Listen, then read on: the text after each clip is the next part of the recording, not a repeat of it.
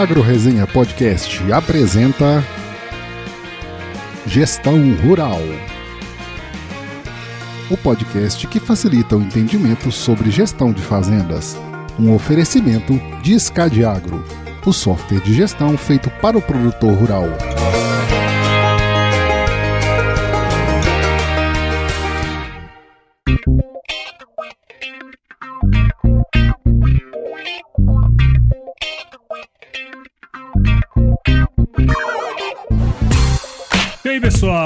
Começando aqui mais um episódio dessa série aqui de gestão rural, que é esse tema aí tão importante para o avanço sustentável do agronegócio, sempre com os meus parceiros aqui da Escade Agro. Hoje a gente vai compartilhar, além de boas histórias, muito conhecimento aqui sobre gestão de propriedades rurais, então se prepare que a partir de agora seu tempo vai passar com muito mais conteúdo. E nesse episódio aqui, além dos meus amigos Gabriel e Jonas da Escade, como de costume, estão sempre aqui, né? E a gente vai ter um convidado especial dessa vez, que é o Antônio da Luz, que é o economista. Fera.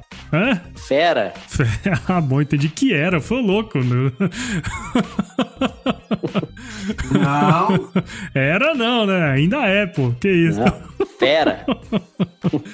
Bom, ele é economista-chefe da Federação de Agricultura e Pecuária do Rio Grande do Sul, a Farsul. Ô, Antônio, seja muito bem-vindo aqui no podcast Gestão Rural. Ô Paulo, imagina, eu aqui sou muito grato, estou muito honrado de estar aqui com vocês, é, estar contigo, eu que sou ouvinte do, do Agro Resenha, gosto muito do programa, e hoje estou do outro lado da linha, né? Não estou uh, apenas ouvindo, mas estou uhum. tendo a oportunidade de estar uh, contigo, estar com o Jonas, estar com o Gabriel, aí com o pessoal do SCAD Agro, então, estou muito feliz de estar com vocês e ter a oportunidade de conversar com esse mar de produtores aí. Muito bom, muito legal. E aí, Gabriel, Jonas, como é que estão as coisas? Estamos aí, né, cara?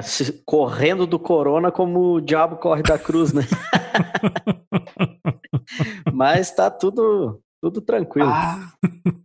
E aí, Jonas? Não cumprimos com o nosso combinado de tu vir gravar aqui no Sul, pois né? Pois é, rapaz. Arregurou, né? Não quis vir agora. Né? Só se eu quiser voltar né? com corona daí, né? Pelo amor de Deus. Não, muito obrigado. Acho, acho que vamos ficar cada um no seu cantinho, vamos tentar fazer com a mesma qualidade que a gente faz quando tá junto.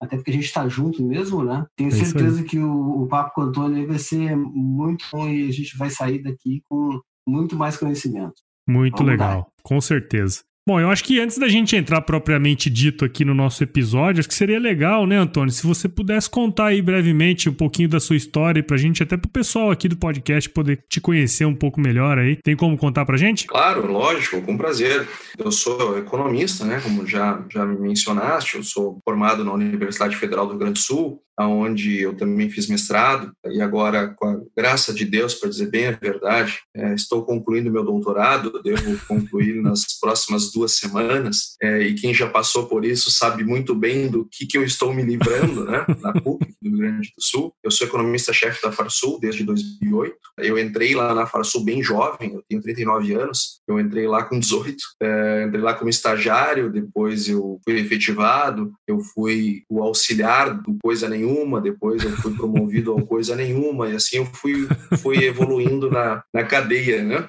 Até que virei economista-chefe em 2008, e de lá para cá tenho trabalhado é, bastante com os produtores, é, que é o meio do que eu, que eu vim, né, Paulo? Afinal de contas, é, eu sou filho de produtor rural, é, meu pai era pecuarista, e, então eu me criei no meio rural, me criei é, no meio de produtores rurais, só que, curiosamente, o meu pai é médico veterinário, é, então eu tinha tudo para ser alguém mais voltado para o campo, né? Só que, curiosamente, eu nunca me enxerguei fazendo aquele trabalho que meu pai fazia, eu nunca me enxerguei muito em cima de um cavalo tocando gado, em cima de um trator, mas eu nunca me enxerguei longe do agronegócio, porque é uma coisa que eu realmente eu gosto muito. Legal. E quando decidi fazer economia, eu já sabia que eu ia ser um economista, um economista do agro. É, eu sempre tive isso muito claro na minha cabeça, porque é um setor que eu gosto muito. É, é um setor que, que não só eu tenho uma identidade familiar e desde a minha infância, mas, sobretudo, é um, é um setor que eu gosto de pesquisar, eu gosto de estudá-lo com seriedade, eu gosto de aplicar uh, os conhecimentos técnicos que a gente vê de maneira muito comum uh, na indústria, no sistema financeiro, etc. Eu gosto de aplicar isso no ar. E isso me traz uma realização pessoal uh, bastante grande e eu me sinto tão do agro, e é, e é, isso que eu nesse ponto que eu queria chegar, eu me sinto tão do agro quanto meu pai. Só que meu pai, ele chegava todo embarrado, né? Para não falar outras matérias orgânicas que ele chegava em casa todos os dias, e empoeirado, né? A caminhonete dele era uma sujeirama, sabe? É, e o meu carro não tem um, um pozinho sequer. É, é, eu uso sapatos, eu uso terno, uso gravata, esse é o meu figurino, é, é, mas eu sou tão do agro quanto ele. É, e às vezes eu me sinto mais agro do que ele, sabe por quê? Porque você não precisa chegar em casa todo embarrado, com as botas soja, todas sujas para ser agro. É, é, eu sou tão agro quanto qualquer um dessas pessoas que chegam embarradas é, e sendo um economista. Eu acho que é isso, é assim que o agro tem que se enxergar, como uma coisa complexa, como uma coisa que é muito mais do que a porteira, que ele faz parte de uma cadeia global, é, um setor que realmente sustenta e mantém a economia brasileira de pé, não faz isso apenas se embarrando, né? Tem toda uma cadeia, tem toda uma complexidade, e assim como eu, tem muita gente, mas muita gente na cidade, algumas se dão conta, outras não, mas tem muita, mas muita gente na cidade que vive exclusivamente do agro. É, algumas se dão conta, outras não. Eu me dou, eu me dou e não só me dou, como tenho muito orgulho dessa, dessa minha condição. Legal, legal. É, essa é, é a grande coisa legal do, do agronegócio, né? A gente tem gente de tudo quanto é lado, de tudo quanto é jeito e em todos os elos aí do, do nosso sistema agroindustrial que a gente fala, né? Isso é muito bacana e não tem dúvida também que as federações fazem um papel super importante nesse sentido, né? É legal você colocar um pouquinho dessa sua experiência, né? Desde jovem como filho de produtor, depois entrando como estagiário, chegando até economista-chefe, né? Isso mostra um pouco, uh, na verdade, um pouco não, né? Mostra o seu conhecimento sobre o setor, né? E esse podcast especial com você aqui tem a, o objetivo de falar um pouco. A gente fala de gestão, né? Mas esse em específico nós vamos falar um pouquinho da importância da gestão em tempos de crise, né? Não, não vamos falar especificamente de gestão, vai ter um, um podcast que não vou falar sobre isso, que vai ser o próximo, é, mas é, a gente quer falar um pouquinho sobre essa importância de ter gestão em tempos de crise. E aí, tendo em vista o seu conhecimento né, é, sobre economia e, e, e também um pouco dos impactos da economia sobre o agronegócio, queria sim, se você pudesse contar pra gente, dar um panorama, né, de como que esse contexto aí do coronavírus, do Covid-19, ele tende a impactar a nossa economia e quais são os reflexos disso no agronegócio como um todo? Esse é o grande barato do agronegócio, é que o setor se torna tão complexo que é só plantar, colher, criar, não é o suficiente para o produtor é, se manter na atividade e nem para o agronegócio ser é, essa importância que ele tem para a economia brasileira. A gente precisa muito mais. Não adianta você é, ter a máxima produtividade e não ganhar dinheiro com isso. Não adianta ter a máxima produtividade é, e vender mal o seu produto, comprar mal os seus insumos. E essa contribuição que a gestão dá e nós como economistas uh, nós uh, auxiliamos nesse processo. Uh, afinal de contas, a gente precisa tentar antecipar o que, que vai acontecer. Né? A gente precisa, em primeiro lugar, entender bem o que está acontecendo e, e, tem gente que às vezes acha que entender bem é ler as notícias e tal, e criar uma hipótese, uma teoria. Não, é, não é bem isso. Não que ler as informações não sejam importantes, mas a gente precisa modelá-las, a gente precisa transformar as informações em, em, modelos, modelos matemáticos, modelos econométricos, enfim, é, que nos permitam é, enxergar as correlações entre as coisas, porque dessa forma a gente entendendo como as coisas funcionam matematicamente, nós passamos a ter a, a, uma, a, a, capacidade de antecipar alguns fatos. É evidente que nem tudo a gente consegue antecipar, porque tem coisas que são é, não depende de antecipação, depende de adivinhação. Né? Não tinha como adivinhar que nós estaríamos no meio de uma pandemia, mas conhecendo como os agentes econômicos agem e como que as variáveis macroeconômicas elas interagem umas com as outras, a gente consegue prever com algum grau de, de, de certeza uh, os impactos que tem pela frente. E, e justamente pensando nisso, que eu acho que esta questão neste momento ela ganha um relevo muito grande, porque o produtor ele está terminando de colher e nós estamos em meio a uma pandemia que não para de crescer no nosso país e não dá trégua em, em escala global. E aí nós ficamos nos perguntando, né? Aí o dólar explode, nós temos antecipações de compras, aí a gente tem medo de recessão, é, e o produtor lá com o silo cheio do seu produto. Né? O que eu faço? Eu vendo, não vendo? É, eu espero? É, eu vendo logo de uma vez? É, me desespero, não me desespero? Que estratégia de comercialização eu preciso adotar? Como eu devo me comportar e como eu devo agir no meio de uma situação tão complicada e complexa quanto esta. Então, ah, é disso que a gente veio hoje aqui falar no Agro Resenha, é nisso que a gente quer contribuir e espero que a gente tenha um programa bastante útil e que os produtores possam realmente usar as informações para tomar decisão. Esse momento não era esperado, né? Assim, ninguém planta esperando que na, na época de colher né, vai ter um, um problemão desses. Gente, quando planeja lá quando vai plantar e quando está observando o mercado, né, está observando o mercado com uma certa eh, estabilidade, assim, a gente sabe, variação de dólar, variação de,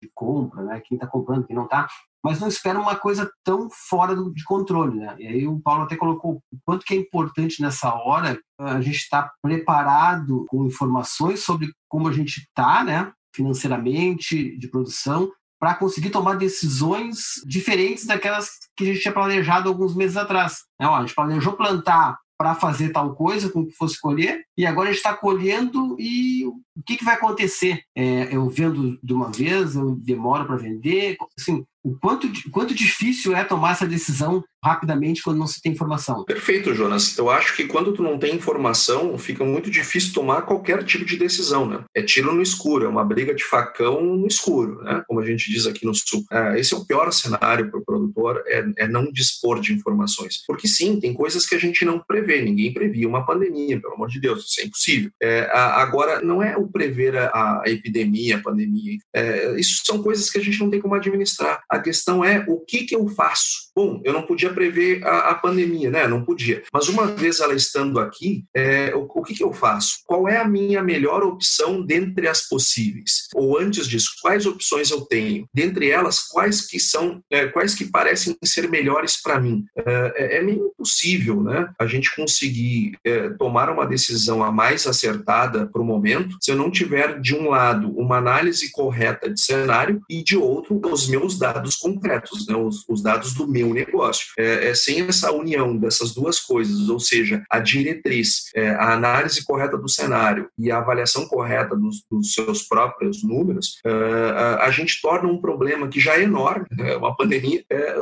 maior ainda, porque afinal de contas eu tenho menos é, jogo de cintura, eu tenho menos margem de manobra, porque eu simplesmente eu não sei para que lado correr. Isso é muito ruim. E como que você vê, o Antônio, que vai se comportar aí nos próximos curto, médio prazo aí é, o mercado, vamos dizer, para os agricultores de forma geral, assim?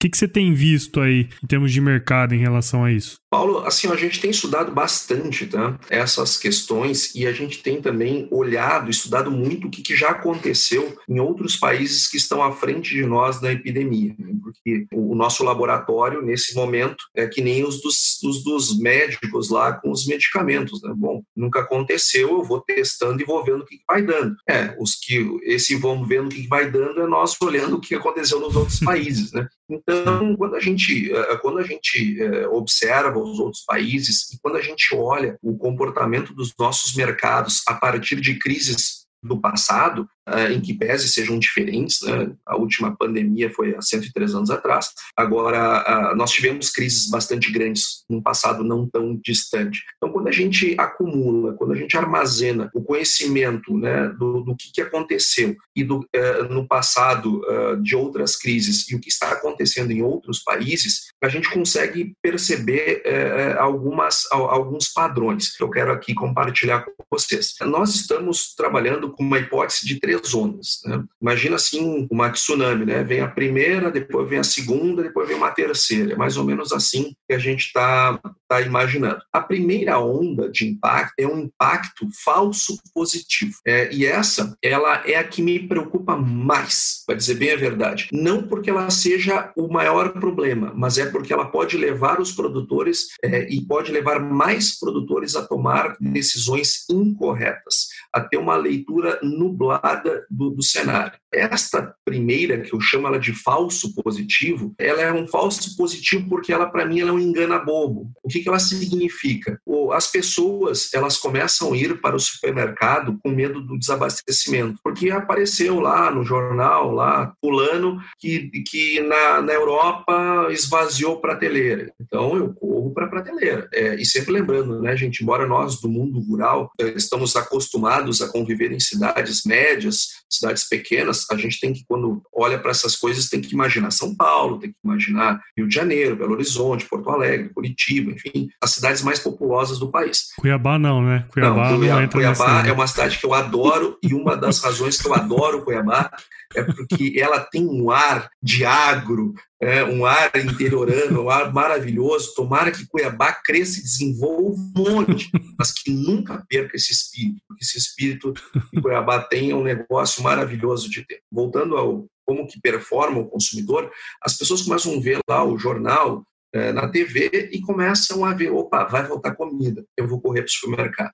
E a pessoa vai para o supermercado e compra do mesmo jeito que os nossos pais compravam no tempo da inflação. É, Fazendo rancho. É, na inflação, todo mundo lá tinha, na sua casa tinha uma despensa. Né? O que servia de despensa? Para ti recebia o salário, corria para o supermercado e comprava o, o, rancho do mês. Né? Com a estabilidade econômica, nós perdemos esse hábito e as gerações que vieram elas nem sabem que isso existe. Então, os supermercados, eles não estão prontos para isso para essas, para essas corridas. Na época da inflação eles estavam, é, hoje eles não estão. Então o que aconteceu? As pessoas correram para o supermercado e elas compraram um monte de coisas. E aí os estoques dos supermercados baixaram para zero. Aí os caras começaram a ligar para as indústrias desesperado: me traz, me traz, me traz, me traz. As indústrias, por sua vez, começaram a ligar para os produtores. Eu quero o produto. E aí aquela indústria que fazia 10 anos que não ligava para o cara, e o cara nem sabia mais que a marca existia, liga para o cara. Aí, ô Paulo, tudo bom? Aqui é o Antônio. Mas o que Antônio? Ah, da marca fulana. Pô, cara, vamos fazer 10 anos de não conversar. Pois é, estou interessado no seu produto. Isso passa um sinal muito forte para o produtor. O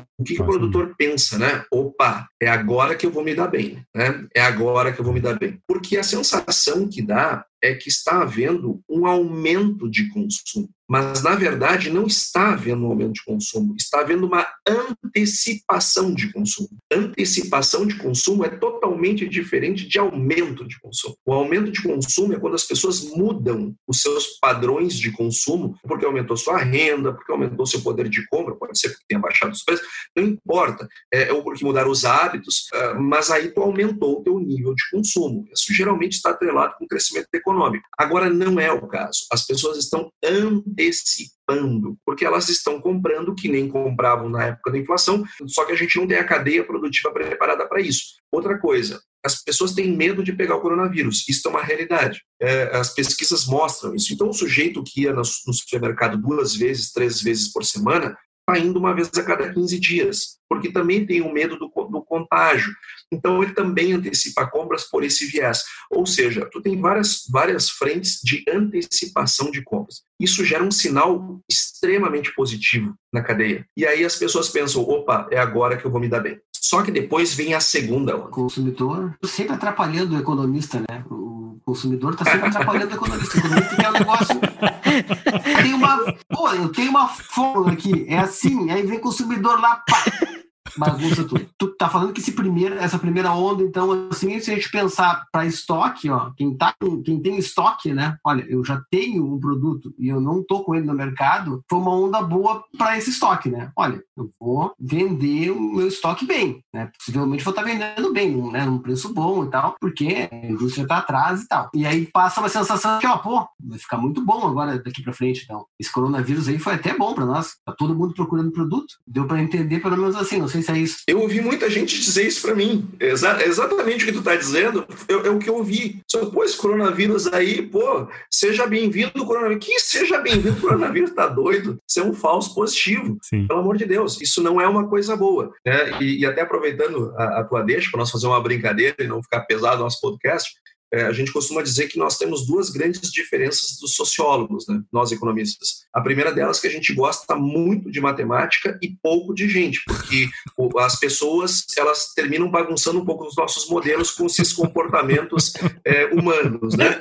É, e os sociólogos adoram uh, pessoas e, e, a parte de matemática deles é zero. E a outra grande diferença que nós temos é que a gente gosta muito de riqueza, a gente estuda a riqueza e, e sociólogo adora a pobreza. É, é, é, como campo disso. Tomara que não tenha nenhum sociólogo nos ouvindo, né? É, mas essas são brincadeiras que a gente faz. Tomara que aqueles que estejam nos ouvindo não levem para mal, que é só é pura é só brincadeira. Isso não tem nada de verdade, é simplesmente uma brincadeira. Prevejo treta. São sociólogos de verdade, não vão levar mal. Porque faz parte ah, é. disso. Ex Exatamente, exatamente.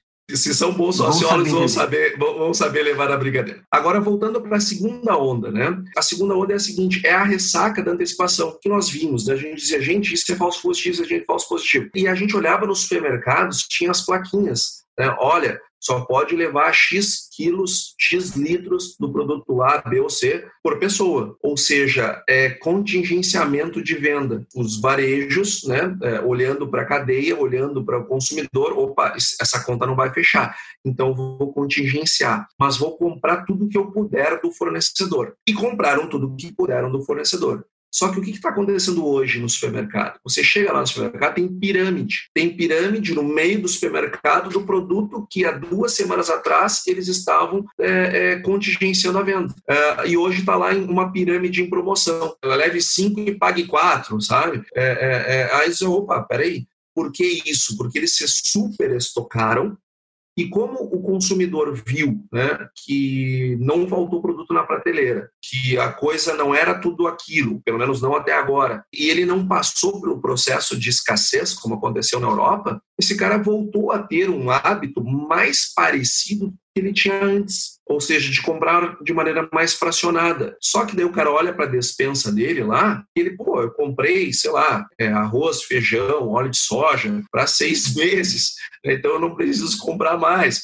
E aí então o supermercadista que comprou aquele produto, ele fica com esse, esse produto lá no estoque pesando na, na, na, no fluxo de caixa dele, e ele começa a torrar, fazer promoção. Essa já é a segunda onda, é a ressaca da antecipação de venda. Só que daí aquele cara que te ligou, é, o Antônio que ligou para o Paulo depois de 10 anos, não liga mais. E pior é o seguinte, o Gabriel que ligava toda semana também não está ligando. Então essa é uma segunda onda muito ruim. Isso a gente sente muito em produtos voltados para o mercado interno. É, e aí nós temos depois uma terceira onda de impacto, que para mim é a mais duradoura e a mais difícil, a mais difícil que nós vamos enfrentar. É aquela assim que comparando com a tsunami, pode ser que a que nos afogue, que é a recessão econômica. É, recessão econômica é muito difícil de lidar, muito difícil. E aí nós temos alguns grupos de produtores que vão performar melhor, é, ou melhor, grupos de produtos que vão performar melhor e grupos de produtos que vão ter mais dificuldade.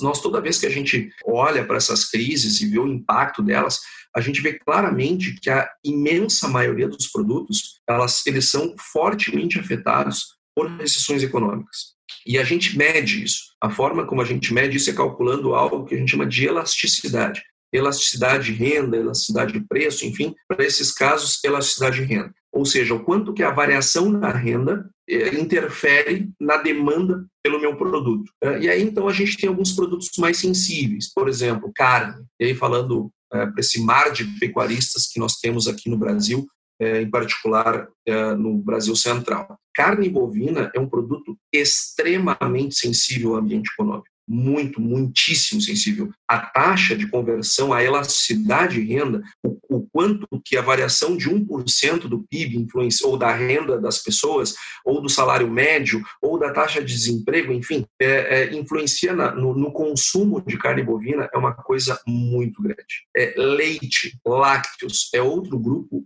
extremamente afetado, muito, muito, muito afetado. É, dos grãos, arroz, trigo, é, são os produtos mais afetados, uh, porque são produtos de mercado interno. Frutas, é, HFs, né, os hortifrutos granjeiros, são bastante afetados, ovos, etc. Esses, esses conjuntos de produtos, eles costumam ser muito, muito, muito afetados. E aí, então, a gente tem que fazer aquela pergunta, né, não somente isso, eu sou um produto de um produto que é voltado para o mercado interno, é, será que está no momento de eu acelerar? Eu tenho uma curva ali na frente. Eu acelero ou aperto no freio, ou pelo menos não freio, mas quem sabe tiro o pé um pouco do acelerador, é, baixo uma marcha, como é que eu vou me posicionar? Porque não adianta aquela, aquilo que nós começamos a falar. Não adianta eu saber produzir bem, mas na hora de, de montar as minhas estratégias de comercialização para o médio e longo prazo, se eu errar, não adianta eu olhar o preço de Chicago hoje é, e, e para estruturar minha comercialização para os próximos meses, para os próximos dois, três anos. Dado de curto prazo é para tomar decisão de curto prazo, dado de, de médio e longo prazo é para tomar decisão de médio e longo prazo. Então, o, o hoje estar maravilhoso ou estar péssimo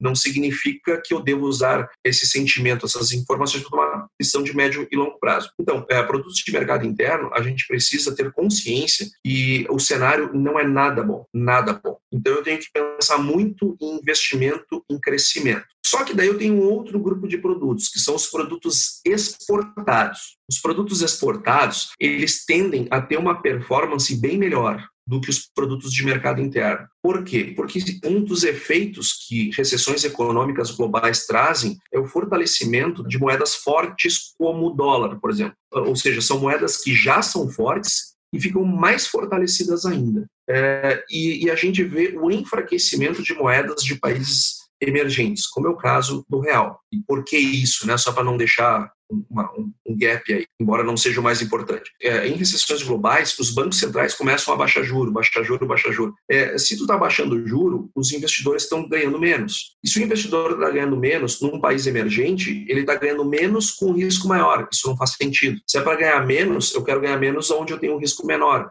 eu vou para os Estados Unidos comprar papel AAA. Então, é por causa disso que, bom, aí começa a migrar dinheiro dos emergentes para os Estados Unidos. Aí tu fortalece o dólar, tu enfraquece o real. É só por isso, fechando parênteses. Então, é, é, é provável que a gente tenha a nossa moeda desvalorizada por um bom tempo é, e significativamente desvalorizada. Então, é, mesmo que a recessão internacional ela diminua a demanda é, mundial, Estados Unidos, por exemplo, sofre muito mais que a gente, porque nós somos, nós somos, estamos com a nossa moeda mais fraca. Logo, a gente consegue vender mais caro em reais, porém mais barato em dólares e isso torna o produto brasileiro relativamente mais barato que o americano. Então, isso faz com que a gente tenha uma performance boa, apesar da crise. E nós temos um grupo de produtos que são híbridos. E aí eu quero trazer a carne bovina também para esse grupo de híbrido, porque tem produtores que vendem para um frigorífico que só vende para o mercado interno,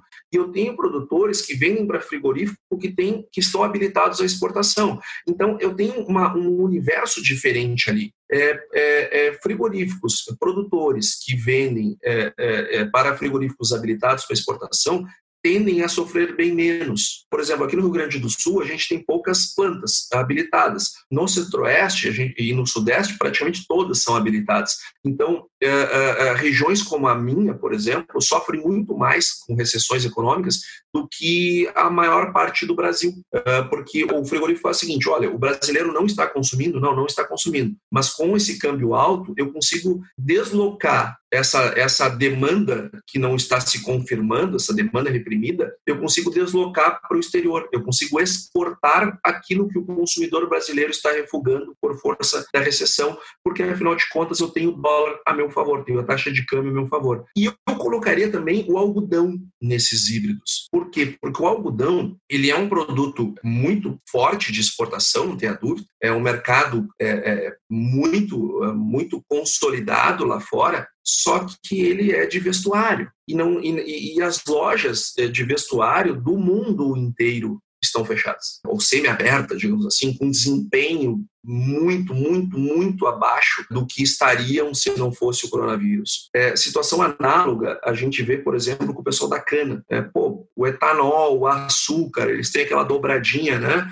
É, mercado interno, mercado externo, etc. Pô, mas com, com o petróleo, nesses patamares é, e com um mundo em recessão demandando menos petróleo, como é que vai performar o etanol? Eu, será que eu consigo converter para açúcar e exportar? Ah, mas peraí, mas é, será que, eu, que, eu, que eu consigo compensar volumes tão distintos? Ou seja, é, aí cada produtor é, e cada conglomerado empresarial tem que fazer as suas próprias contas. O que eu estou trazendo aqui é uma situação onde há um, um certo híbrido. Então, produtos que são de veia exportadora, acho que vão performar muito bem durante a, a, a recessão. É, vão tirar de letra, assim como tiraram de letra ali a, cri, a crise de 14, 15, 16, eles é, tiraram de letra, vão tirar de letra também. O pessoal de mercado interno, muita preocupação.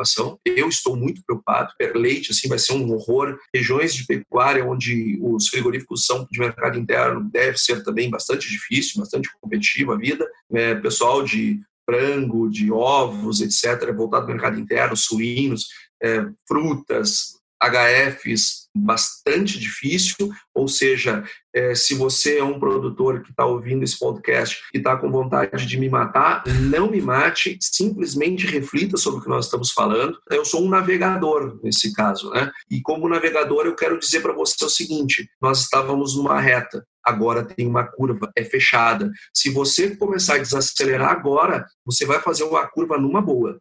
Agora, se você acelerar agora sabendo que tem uma curva ali na frente, você pode capotar seu carro. Então, é, não é momento de acelerar. Já produtos, esses híbridos depende de caso a caso. É, o, o, algodão que teria tudo para estar no grupo exportador bom, no entanto, como é uma recessão mundial e que mantém as lojas fechadas, né, o vestuário está sofrendo muito nível global, é provável que o algodão vai sofrer um pouco mais. Mas na hora que sair uma vacina, que sair um remédio, aí o pessoal do algodão começa a desovar esse estoque aí.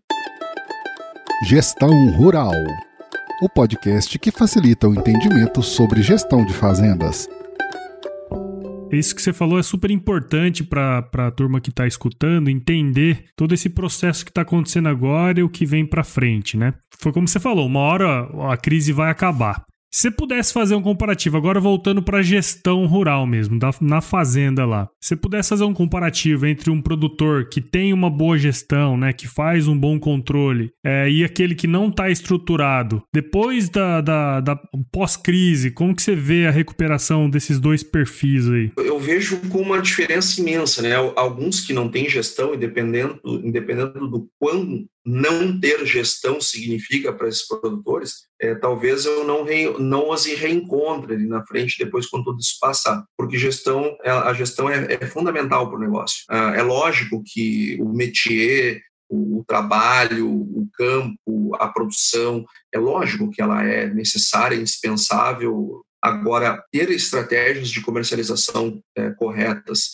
é, ter seus próprios números, ter é, um, um arcabouço inform, informacional, minerar dados da sua propriedade e, e, através dessa mineração, transformar esses dados em informação e a informação em decisão é fundamental para atravessar esses momentos de maior dificuldade. Eu acho que a gestão é importante sempre, em qualquer cenário. Agora, em momentos como esse, ela se torna ainda mais relevante, porque daí o cara começa a olhar para os números e começa a tomar decisões de maneira mais objetiva. Ele toma decisões que, se ele não conhecesse os números, talvez ele não tomasse. Uh, e eu até costumo dizer uma coisa: pô, é claro que é importante conhecer cenário econômico, é claro que é importante ir lá na palestra para saber o que está vindo, é claro que é importante uh, ouvir o, o podcast e tentar entender os cenários, mas eu tenho que saber fazer, eu preciso saber o que fazer com essas informações. Né? É, ou seja, eu preciso casar o cenário que, que, está, que está sendo dado né, como diretriz é, com o meu dia a dia do meu negócio. É, é, nós, economistas, né,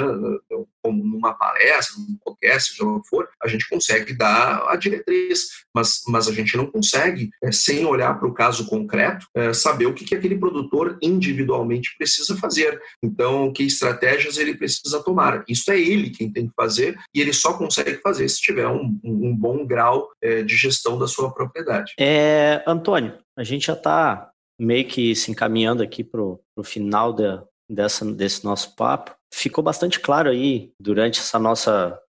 Não só durante a nossa conversa, mas está bastante claro que, que esses problemas que, que estão acontecendo agora, é, eles não têm hora, data, não se sabe quando isso pode acontecer, né? E nesse sentido, assim, pensando em ações que pode ser tomada daqui para frente, qual seria o conselho que tu daria para produtor que ainda não se atentou para números? Para ter os números dele? Assim? O que, que, que, tu diria para esse, esse cara? É, eu tenho tanta coisa para dizer para esse cara que eu não, sei, eu não sei bem por onde começar uh, Gabriel. Primeiro reza Mas um terço eu, aí. Né? Uh, de maneira muito resumida, eu diria o seguinte, que o produtor que não atentar para as questões de gestão, ele tem um risco muito grande de ficar para trás. Muito grande de ficar para trás. Da mesma forma que lá no século XX, o desafio do século XX era nós transformarmos uh, produtores uh, praticamente medievais, né? porque se pegar a agricultura das margens do Nilo, é, da Mesopotâmia, de antes de Cristo até 1900, é, praticamente era a mesma coisa. Né? É, as grandes mudanças vieram no século passado. É, hoje a gente produz com altíssima tecnologia, com biotecnologia, com máquinas extremamente sofisticadas, cheias de, de aparatos, equipamentos e sensores, enfim. Nós temos produtos químicos da mais alta relevância, da mais alta qualidade. A nossa indústria química global é, e a nossa, que instalada no Brasil, é, é especialmente boa, é, fazem produtos cada vez melhores para as plantas e, e, e, melhores para o meio ambiente. Nós temos fertilizantes que, que garantem produtividade, uh, nós temos sementes cada vez melhores, cada vez mais bem elaboradas, enfim. Ou seja, a gente tem muita ciência uh, no processo produtivo. Só que nós temos um mar de, de decisões para serem tomadas. E aqueles produtores do passado, muita gente resistiu a essa tecnologia. Né? Muita gente ficou lá no passado, ah, eu não vou botar adubo não, isso é bobagem. Essas negócios de semente comprada, isso é bobagem. Uh, máquina, que máquina? Eu tenho meus bois aqui que fazem a mesma coisa. Né? Estou, estou, estou lá na década de 80, na década de 70 do século passado. É, essas pessoas que não adotaram a tecnologia que nós temos hoje, elas não estão mais aí para contar. Ou vocês conhecem algum produtor que produz da forma antiga? Alguém conhece? Não, né? Não. E por quê? Porque eles morreram? Não, é porque eles acabaram. A mesma coisa, Gabriel, a mesma coisa deve acontecer com os produtores que não se atentarem para a gestão. Que este é o grande desafio do século XXI para os produtores, eu não tenho a menor dúvida, a menor dúvida, por uma razão bem simples de entender. No século XX, nós tínhamos margens enormes. Até vamos falar, quem sabe, até falamos mais disso no próximo Sim. podcast, para dar até por mais tempo, mas de maneira resumida, né, no século XX, nós tínhamos margens muito generosas. No século XXI, as margens são muito estreitas. E com margens estreitas, a, a cada decisão que eu tomo, ela pode ter um impacto de botar fora é tudo que eu fiz lá na fazenda. Todo o trabalho, todo o suor, tudo, todo o sacrifício para ter aquela lavoura maravilhosa ou aquele lote maravilhoso, enfim, aquele rebanho pronto, de repente eu boto fora numa decisão gerencial que eu tomei. Num, de repente eu mando meu, meu, o meu lucro todo embora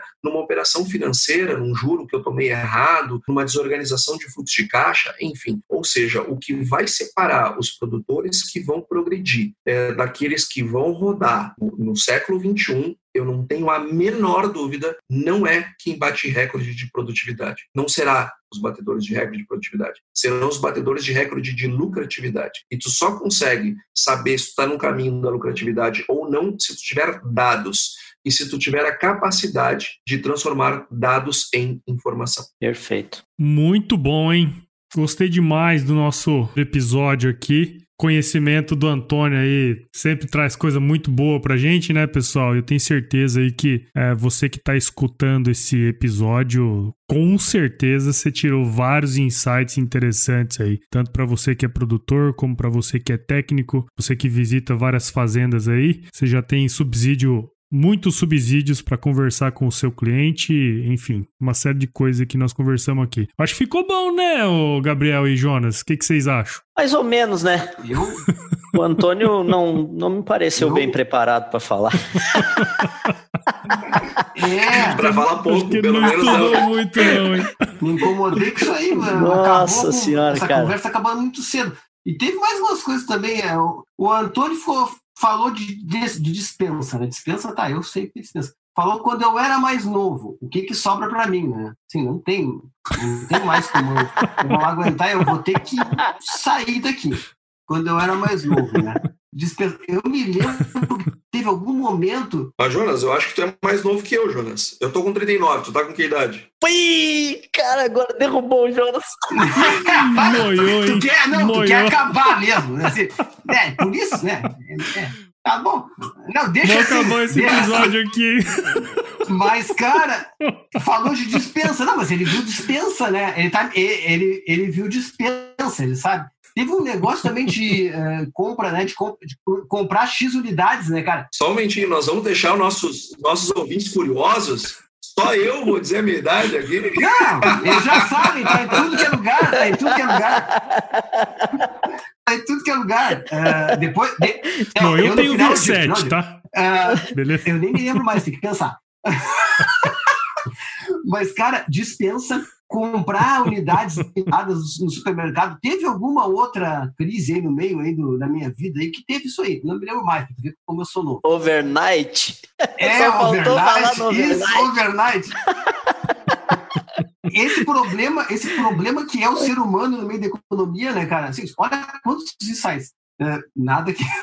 o problema é que é o ser humano na economia, né? O consumidor vai lá e quer consumir tudo que não existe. O produtor vai olhar que estão né, que vendendo um monte, vai querer produzir tudo que não precisa. Então, a gente realmente tem que aprender, assim, tem que ter um pouco mais de calma. Né? Assim, ó, não é ser moroso, não é ser lento, mas é saber decidir, é ter informação para decidir. O que, que eu imaginei quando o Antônio começou a falar ali, nesse momento? O Antônio mora em Porto Alegre, né? E eu fiquei imaginando o Antônio, cara, atacando as pessoas na rua, assim, tipo, não vai, não vai no mercado, não precisa ir, não vai. vai subir. para, para, não, não, não enche o carrinho assim, tem na semana que vem. Não, e o cara... Eu não fiz isso na rua, eu, mas eu fiz isso no rádio, eu fiz na TV, eu fiz isso na internet, eu fiz isso de outras formas, fiz. Cara, e tu olha assim, ó, Muito o bom. quanto que derrubou, o quanto que derrubou a inteligência dos negócios, né? Assim, ó, supermercado, é. ele tá, passou desse tempo da dispensa pro tempo do just in time lá também, né? Do, do estoque por, por datas e tal. E, e, tem toda uma tecnologia envolvida nisso para calcular o, o, quanto tem que estar disponível e tal. E aí os caras vão lá e bagunçaram tudo, né, Tia? Tipo assim, mas como assim? Tá dizendo aqui que eu tenho que comprar tanto semana que vem? Não, não tem. Porque essa galera foi para o supermercado e comprou tudo que podia. Então, realmente, o mercado consumidor aí interno, ele, ele enlouquece, né? Todo mundo que está, assim, meio... Assim, que não consegue entender esse movimento. E, é, e foi muito bom escutar o Antônio falar isso, para que a gente se acalme um pouco também, né? E consiga respirar e prestar atenção. É Uma nova safra vai começar, sabe, já em seguida. A gente tem coisas que já estão, ó, tem produto colhido, tem oportunidade de venda agora, ponto e tem o futuro. O que, que a gente vai plantar, o que a gente vai colher daqui para frente. Eu entendi que a gente tem que plantar dólar. Não sei se é isso aí.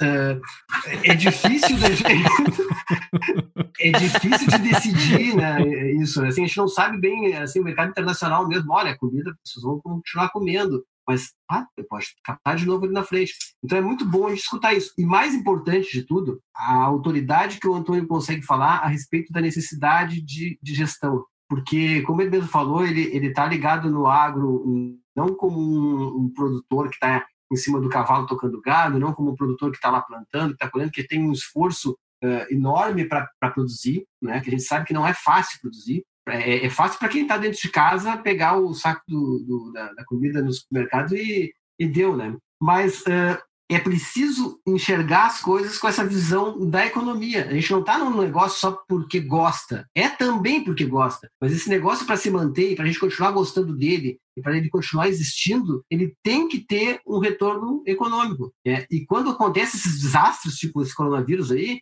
que outras vezes a gente vê é uma seca, é uma inundação, e, e seguidamente acontece, uh, a gente perde o chão mas perde o chão por isso, porque não está preparado para resistir economicamente, ou minimamente. Né?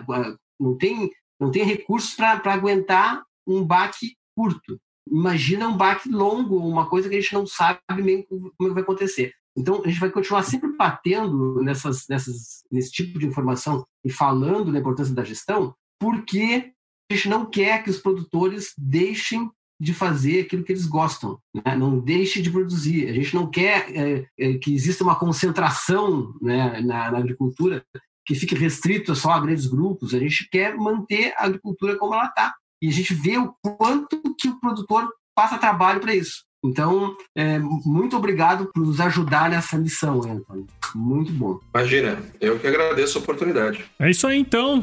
Ó, oh, foi muito legal esse episódio. E. Ah, eu tenho 48. se você. 48? Bom, tá, tá, tá, tá, tá, tá, tá bem, tá bem, 48 tá bem. Eu, eu... Não, Jonas, foi 48. Tá, tá, tá com um jeitinho de 50 minutos atrás. É, eu queria, eu queria Paulo, mandar um abraço pro presidente Normando da, Fana, da Famato, o Chico do Senar, Sim. e para dois grandes brothers meus aí da tua cidade, o Otávio, o Otávio Seridoni e o Daniel Latorraca, sim, né? Sim. Dois grandes parceiros, dois grandes colegas, dois grandes amigos, a quem eu gostaria de mandar um abraço afetuoso. Vou mandar direto para eles esse episódio aqui, viu? Pra galera da TI que nos acompanha também, porque a gente sabe que tem um núcleo grande aí de, de startupeiro aí, de gente de, de tecnologia envolvida, né? Verdade. Ver como que o mercado, olha, o consumidor não é sacana só com o economista, né? É com o pessoal da TI também. A inteligência tá toda montada num caminho e os caras vão lá e bagunçam tudo. Então tem que estar tá ligado. Mas a oportunidade de negócio tá aí, né? É isso aí. Muito bom, então, pessoal. Nos Beleza. vemos aí no mês que vem. Muito obrigado de novo, Antônio. E para você que gostou desse bate-papo com o Antônio aqui, no mês que vem ele vai estar tá de volta e nós vamos falar sobre gestão. Um abraço para todo mundo aí. Tchau, tchau.